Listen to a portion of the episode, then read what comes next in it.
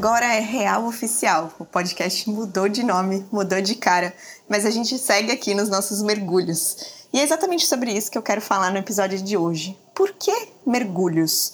Vou contar um pouquinho da minha experiência pessoal de investigação com essa temática que vem conectando cada vez mais tudo que eu toco e produzo e crio e faço. Mas tem uma provocação aí para você também aplicar, treinar, praticar essa auto-observação de entender o que, que a sua alma chama, porque ela fala através da nossa intuição, através do coração e através da nossa mente, dessa, da nossa razão, a gente pode enxergar essas conexões e aplicar no nosso dia a dia. Bora mergulhar junto? Começa esse episódio descrevendo o que eu tô vendo. Eu gosto de fazer isso. Se você já tá aqui mais tempo, sabe que a gente já caminhou junto por porões de casas, banheiros de hotéis e muito mais. Tudo por uma ambientação mais ou menos decente para contar uma história. Eu tô vendo o horizonte, o mar. Tô sentada numa janela no topo do morro de uma casinha na Ilha Bela.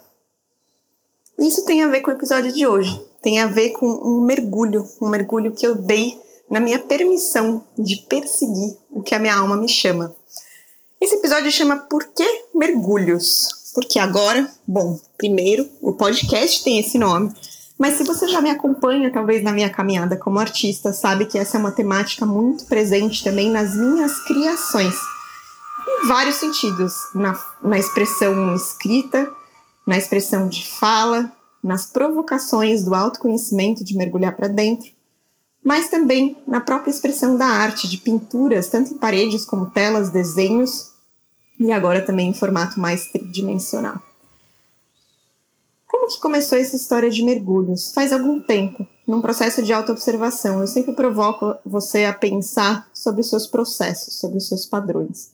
Eu, como artista, fiz isso também com meus próprios processos criativos. Então, por muito tempo, eu comecei para entender né, como eu funciono, como minha arte funciona, como meu processo criativo funciona, eu sempre aplico a auto-observação. E então, no meu processo criativo, tem vezes que eu crio por criar. Eu, literalmente tenho uma necessidade física, às vezes, de criar. Venho, sinto, sinto minha alma, tipo, pega um papel, pega um texto, pega um computador, vai escrever, vai pintar. E é uma necessidade fisiológica quase minha. É um pedido da minha alma. E tem ali também uma conexão mais espiritual, que eu tenho isso também através da minha arte.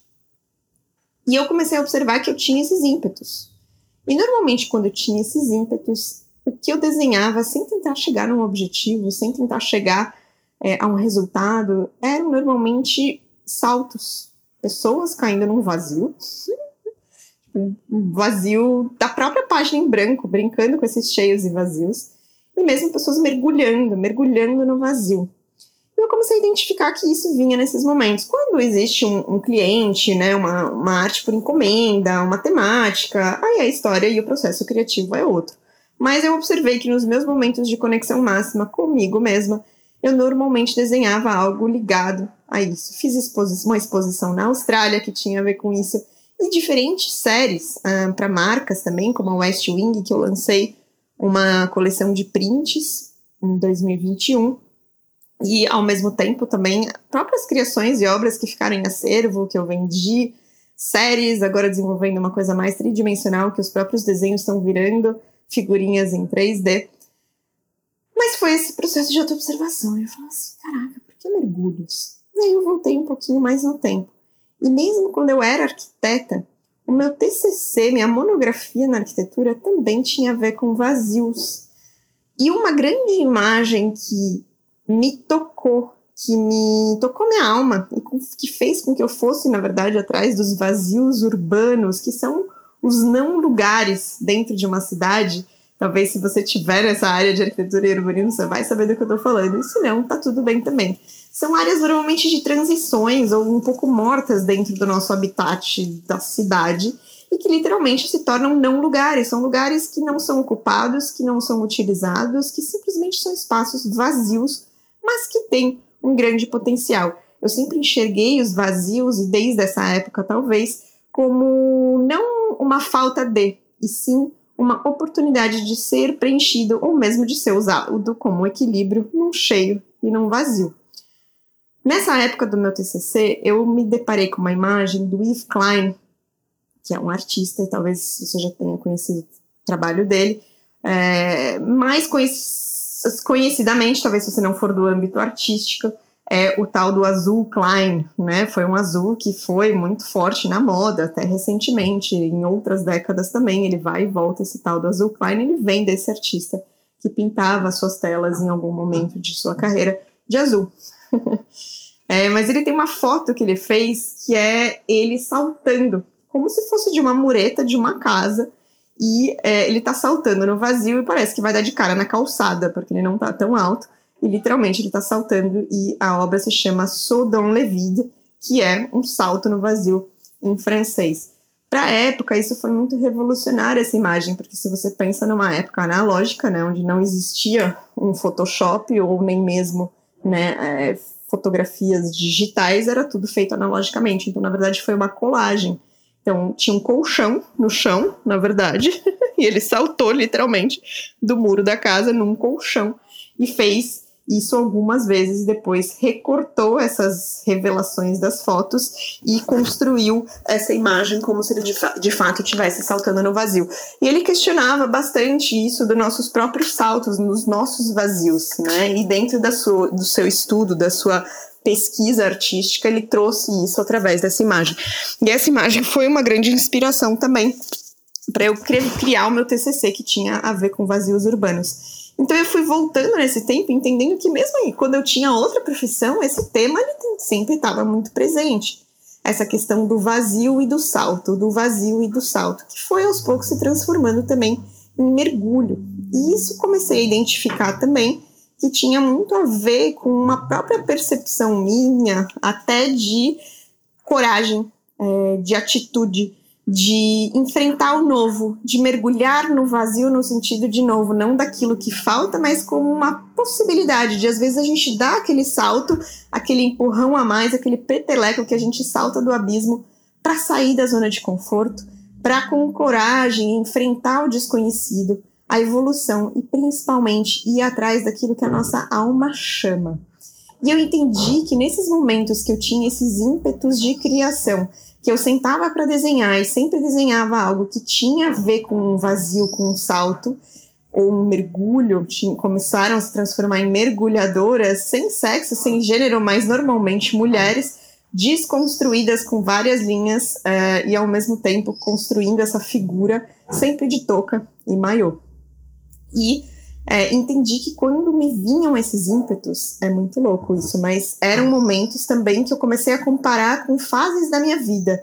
Por que, que eu tive esse ímpeto de criar essa tal série, que tinha de novo a ver com mergulho, com salto, sempre nesse processo é, muito do meu silêncio, do criar por criar, do estar conectada com a minha voz, com a minha intuição, com o chamado, talvez, da minha alma, de dar um passo, de saltar, de mergulhar num novo momento, num vazio. E esse ímpeto dessa arte, desse desenho, dessa série, sempre vinha antes de eu realmente saber o que estava acontecendo. Mas quando eu olho nessa linha timeline aí de mais de 10 anos que isso foi acontecendo, eu entendi que toda vez que eu tenho esses chamados da minha alma, desse salto, desse vazio, dessa perseguição, desse minha voz selvagem de dentro de mim mesmo, é um, um sinal e uma preparação de que eu vou entrar em algum momento em um processo um pouquinho mais profundo do autoconhecimento. O autoconhecimento ele é uma trajetória constante, ele é uma caminhada constante, a gente está sempre se desenvolvendo, a gente é tipo uma cebolinha que vai se descascando, porque sempre tem uma crença, uma história que a gente se conta em todos os âmbitos da nossa vida, só que é um caminho sem volta e ele não tem um fim, né? Então a gente também não pode começar esse caminho esperando um objetivo final, porque eu acho que a gente pode caminhar em direção a uma iluminação, mas assim, nós não somos nenhum Buda, Deus, uh, qualquer outra religião ou crença dentro desse cenário, eh, que a gente realmente possa talvez atingir essa iluminação. Mas a gente pode estar cada vez mais conectado com a nossa verdade, com a nossa voz, viver alinhado com a nossa alma, com os nossos chamados, com a nossa intuição. E aprender a fazer isso é uma escolha que a gente tem todos os dias e é um processo constante. Às vezes existem momentos que são um pouco mais desafiadores, mais profundos, são crenças, são histórias, são descascares que são de fato mais profundos. E às vezes são pequenos mergulhos diários que a gente dá todos os dias para ser uma pessoa melhor. Né? Se a gente quer ser uma pessoa que deixa um agente de mudança, um agente de impacto positivo nesse mundo, a gente tem que olhar para a gente, sobre as nossas atitudes, para a gente sair do automático e começar a intencionalmente fazer os movimentos naquilo, na direção que a gente acredita.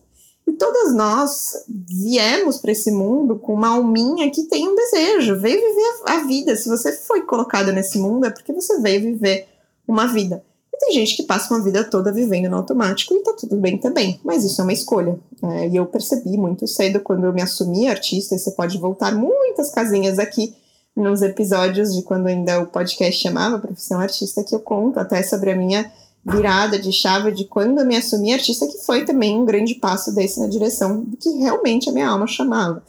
E é, nesse processo, justamente, eu entendi que nesses momentos que eu tinha esses ímpetos de desenhar e saltar e tal, eu estava entrando num mergulho em algum assunto específico da minha vida. Seja um motivador, um término de uma relação, por exemplo, ou uh, alguma coisa da família, ou alguma mudança de carreira, ou algum movimento de casa, alguma coisa sempre acontecia depois que eu tinha esses ímpetos de criar. E é um negócio meio louco mesmo, tá? Se você tem uma conexão maior com a sua intuição, com a sua voz interior, você vai saber o que eu tô falando. Às vezes acontecem umas coisas que a gente não necessariamente consegue explicar, mas tá tudo bem também. Aí é justamente a gente se conectar com essa voz, confiar e acreditar.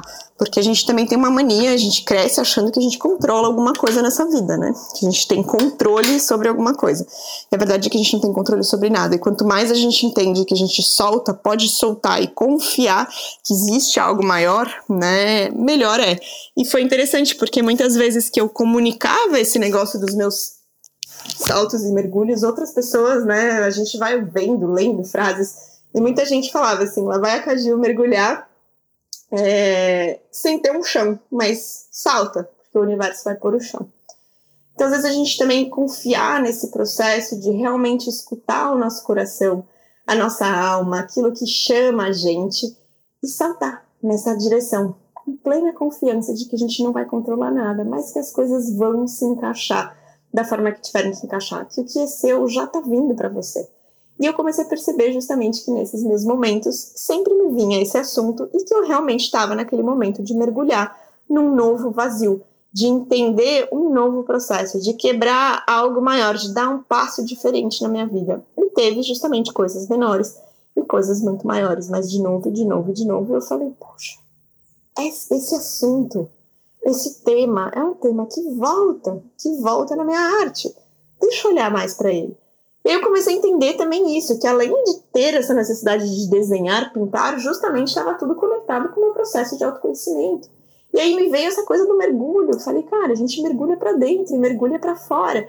E às vezes em águas mais rasas e às vezes em, mais, em águas mais profundas. E todos nós somos feitos de água. Né? 70%, 80% do nosso corpo é feito de água. E se eu trago isso ainda para uma camada a mais de auto-observação, de entender que nós mesmos somos parte de um grande sistema que é a natureza. Nós somos natureza.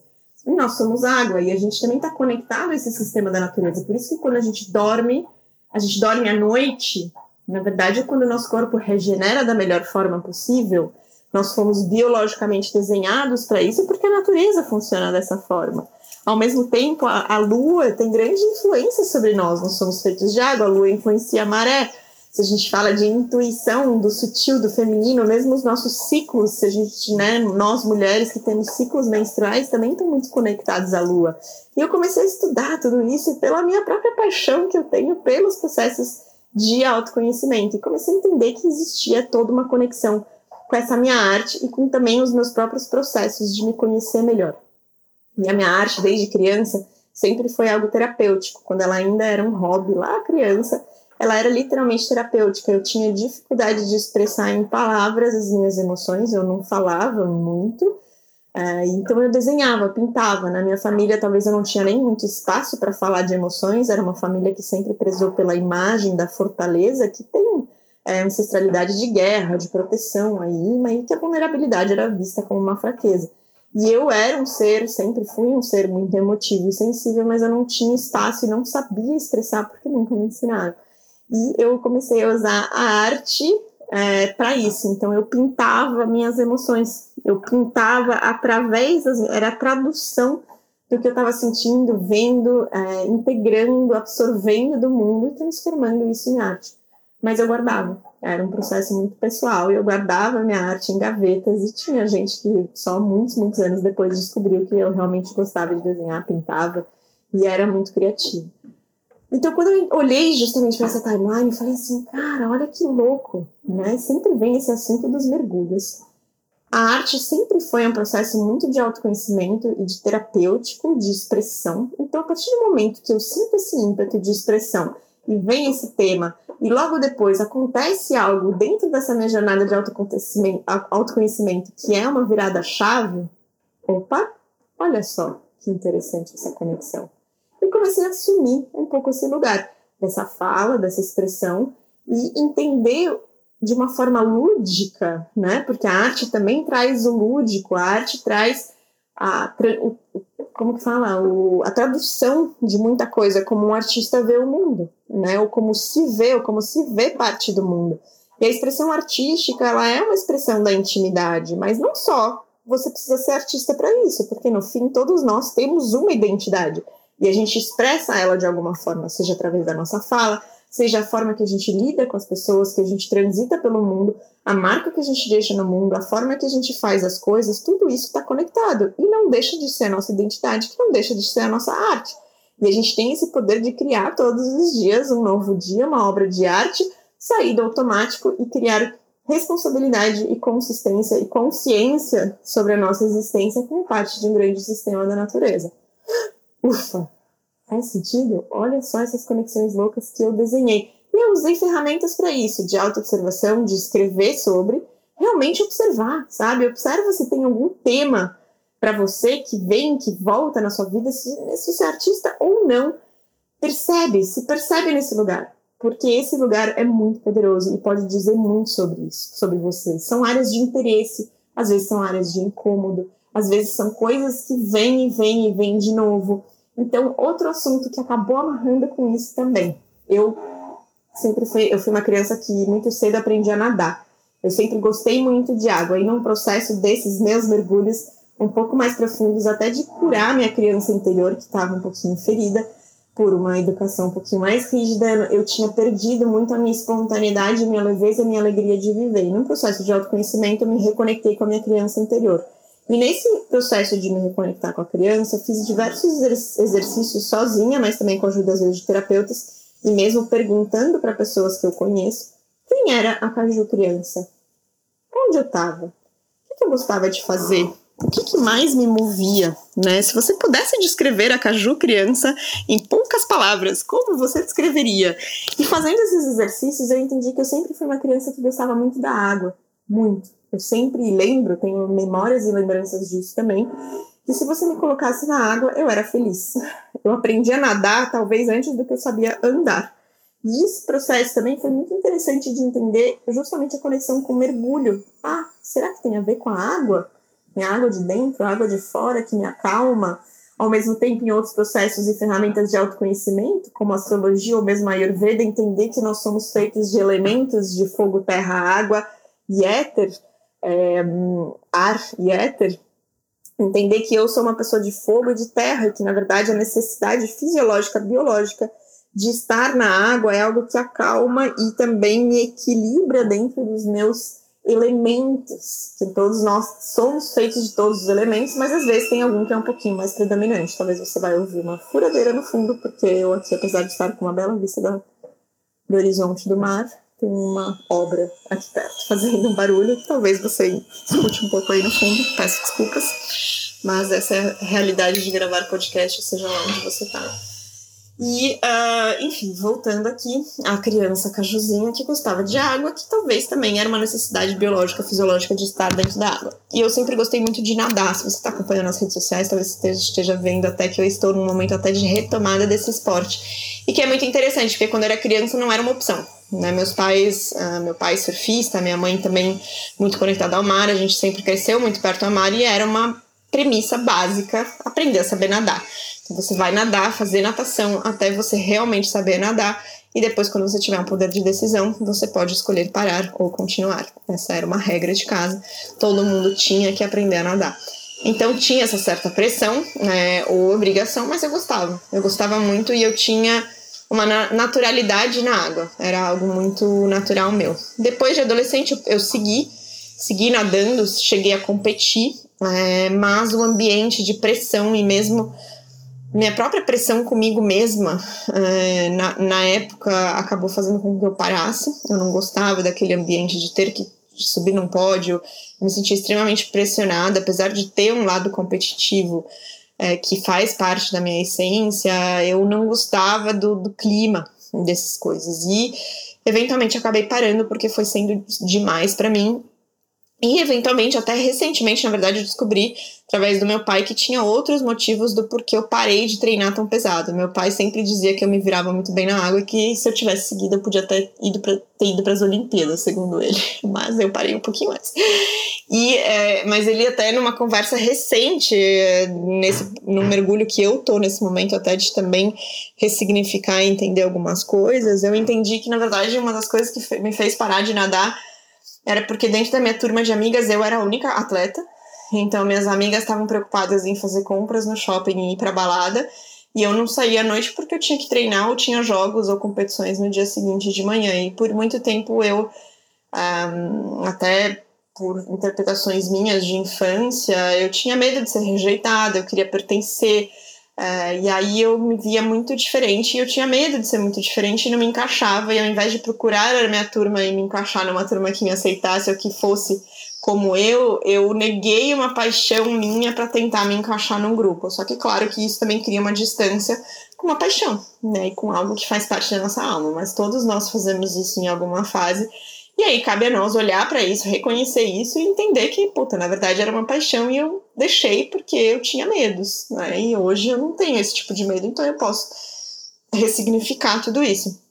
E tinha um outro assunto também que era a questão corporal, física. Eu também, para não ser diferente, eu já tinha um corpo muito diferente das minhas amigas, eu tinha medo de ficar com os ombros muito grandes, com os braços grandes. Eu cobria meus braços, eu não usava regata nessa época. É, tem um episódio aqui no podcast que eu já me aprofundei um pouco sobre isso também, quando eu provoco a pensar o nosso corpo como ferramenta. Falei um pouco dessa minha época que eu tinha uma certa rejeição com o meu corpo e uma falta de segurança, né? Uma autoestima muito baixa. E isso também, nessa mesma época, tinha a ver também com essa coisa de ser atleta, de nadar e ter medo de ficar com as costas gigantes, que não deu muito certo, porque as minhas costas são gigantes de qualquer jeito. Mas hoje eu acho lindo e não escondo, e muito pelo contrário, gosto de mostrar e aparecer os meus músculos. Mas, né, cada fase é uma fase, e naquela fase de adolescência, tudo que eu queria era, dentro da minha insegurança, pertencer. E acabei negando e abafando essa minha paixão pela água, pelo mergulho, pela natação. E é algo que eu busquei vários outros esportes, fiz de tudo que você possa imaginar já dancei, já fiz pole dancing, já escalei e trilha. Gosto normalmente de coisas mais de aventura do lado de fora, que tem a ver muito com a minha essência também. Mas já fiz, experimentei de tudo, todos os esportes de água, muitos esportes de terra. E eu me viro muito bem em esporte. Esporte é minha zona, assim. Você me põe, não vou ser excelente em tudo, mas eu me viro muito bem em muita coisa. Mas toda vez que eu voltava para a água, era o meu lugar. E é, recentemente, esse ano também, o ano, quer dizer, de 2022, eu me reconectei ainda mais com a natação. E, e, isso é um esporte que sempre eu volto, vou e volto em diferentes fases da vida, mas eu decidi, entendi que realmente quando eu tô nadando é um momento que o esporte que eu tenho menos interferência de fora sou eu comigo mesma, num silêncio, principalmente quando eu nado no mar. Existe ali, né, um ambiente, uma conexão com a natureza. Hoje mesmo cedo, por exemplo, eu nadei e eu vi umas cinco tartarugas, babies, até uma grandona, assim, tipo, que, meu, gigante, ela passou embaixo de mim. E é uma conexão maravilhosa, você se sente pertencente a algo, você dá aquelas braçadas na água salgada e a própria água acalma, drena e você não pensa em nada, é você com você mesmo ali. E isso para mim tem um efeito de conexão com a minha essência, comigo mesma, que é muito profundo. E tem a ver também com autoconhecimento. Olha lá as conexões. Tem a ver com esse meu mergulho para dentro, na água, quando eu nado e faço esporte, gero movimento, estou conectada com a minha saúde, cuidando do meu corpo e da minha mente, eu também estou alinhando a minha alma. E é um momento de pura conexão e de saúde que eu me sinto a minha melhor versão. Falei, opa, olha só que interessante. E aí tem uma outra camada também que é o próprio mergulho profundo, de mergulhar com oxigênio mesmo, que é uma das sensações mais maravilhosas e inexplicáveis no mundo. Essa sensação que você pode ter ao nadar, não sei, né, não é todo mundo que nada ou que tem essa paixão, e eu entendo completamente, mas eu tô colocando aqui justamente essa provocação e contando a minha experiência para te provocar a pensar se não tem algo aí na sua vida que faça isso com você. E talvez não tenha nada a ver com água, com natação, com esporte, com nada, mas talvez alguma outra paixão que faça você sentir o que eu sinto através dessa minha, porque todos nós temos essa paixão e é também a nossa responsabilidade ir atrás, perseguir isso. Porque quando a nossa alma tá feliz, quando a gente tá perseguindo aquilo que a gente ama fazer, que é nosso, só nosso, cara, a gente tem mais energia para fazer outras coisas, a gente se sente mais saudável, a gente se sente mais feliz, mais é, conectado, na verdade, com a gente. E aí tudo o resto que a gente faz ou toca vem com muito mais potência e verdade, porque a gente está nutrindo a nossa alma, independente do nosso trabalho, daquilo que a gente faz. Quando a gente nutre a nossa alma daquilo que faz bem pra gente, na nossa essência, quanto mais a gente persegue isso na nossa, nossa vida, mais bem vivida é a nossa vida. E, cara, o meu maior medo na minha vida talvez seja de olhar para trás em algum momento e falar assim: meu, eu não vivi minha vida do jeito que eu podia ter vivido intensamente, sabe? E não vou dizer que é sempre fácil, a gente tem justamente os mergulhos que são mais profundos e, e tá tudo bem, né? Mas a gente também, dentro desses nossos processos mais desafiadores, é nutrindo a nossa alma daquilo que faz bem que a gente consegue aguentar essas pancadas da vida também. Porque a gente tá conectado com a gente, a gente tá se nutrindo e a gente consegue colocar para fora ou lidar muito mais com dificuldades ou com pauladas da vida. Enfim, conectando tudo isso, justamente o mergulho, né, mergulho com oxigênio no mar profundo, tem essa sensação ainda mais triplicada, é um silêncio, uma se pertence a essa imensidão do oceano, que é um negócio surreal, assim. Toda vez que eu faço, e não sou das maiores mergulhadoras, não mergulho com frequência, mas foi também uma paixão, algo que eu, eu tirei a carteirinha lá com 16 anos, nunca mais mergulhei e nesse último ano e pouco aí eu retomei de novo isso e vi o quanto esses mergulhos realmente também me alimentam num lugar totalmente diferente, assim, que é difícil ter essa sensação em cima da terra. Então, cara, a água é minha zona. Percebe como o mergulho, ele foi um processo de entender várias camadas da minha vida e que no fim conecta todas as minhas paixões. E que através dessa fala, desse storytelling, desse diálogo, eu também provoco outras pessoas a fazerem isso. E aí é esse justamente esse ponto de conexão que eu tô enxergando agora e que talvez possa ter muito mais coisa e talvez daqui a um ano eu grave um outro episódio e vá trazer outras camadas dessas paixões conectadas que saem de um mesmo ponto. Mas o ponto justamente é esse, quando você, ser humano, alma que tá aí do outro lado, se conecta com as suas verdades, se conecta com aquilo que faz a sua alma vibrar em todas as frentes da sua vida, você vai ver que tá tudo alinhado e tudo vem de um mesmo lugar. E tudo que você toca está conectado. Então a gente também tem essa mania de setorizar a vida ou dividi-las em várias caixinhas ou compartimentos ou comportas e esvaziando e enchendo-las de água de acordo com o momento. É, e não vou dizer que a gente não tem chapéus, né? A gente veste diferentes chapéus na nossa vida e a gente tem diferentes funções e a gente muda dependendo do ambiente.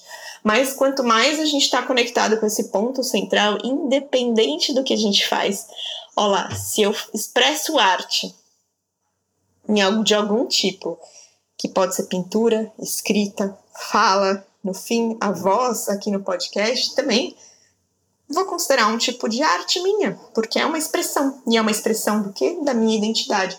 Então, os mergulhos, eles vieram como nomenclatura, texto, identidade visual, ou uma formalização, ou uma objetificação, uma materialização de algo que faz parte de mim e de todas as minhas áreas de interesse, que é o esporte e o movimento, a saúde e o bem-estar, o autoconhecimento como essa grande, grande, grande, potente ferramenta de desenvolvimento pessoal e de conexão com todos os nossos seres e a pura expressão, que é a minha própria identidade. E aí você vê que a arte é minha identidade e a identidade é a minha função, é o meu trabalho. E aí todas as outras linhas e compartimentos se dissolvem. Tudo dum. Como falei no comecinho, é uma história pessoal minha, de muitos anos de observação, porque isso vem desde a né, época de criança, na real. Mas percebe como é importante a gente realmente olhar pra gente, aprender isso, a começar a mergulhar para dentro, identificar essas coisas e esse processo é divertidíssimo. E quando as coisas começam a se conectar e você fala assim, cara, tava na minha frente o tempo inteiro e eu procurando do lado de fora, de pro lado de fora, e na verdade estava estampado do meu lado de dentro aqui. Eu só não me virei da vez para olhar direito para tudo. Então, assim, talvez o seu mergulho não tenha nada a ver com água, mas eu tenho certeza que tem algo aí em você que te chama, uma intuição que te chama para fazer algo, uma vontade, uma paixão de testar algo que talvez você nunca tenha testado, ou de voltar para algo que você já viveu. Mas a gente, todos nós, todos nós temos algo que a nossa alma chama. E esse também é o nosso papel e a nossa responsabilidade nessa vida. E quando a gente identifica essas coisas e tira da frente o que não faz sentido ou o que é esperado de nós e realmente se conecta com isso, independente do que as pessoas vão achar, existe uma força aí. Existe uma força e um poder pessoal de transformar, de gerar movimento, de se auto auto, como fala, se auto potencializar, se auto energizar para perseguir isso que a sua alma pede. Que a sua alma veio para esse mundo pedindo isso, a minha, a sua, cada um dentro do seu rolê. Mas é a sua responsabilidade olhar para isso. E para isso você vai precisar fazer o quê? Mergulhar para dentro. Não tem outro jeito.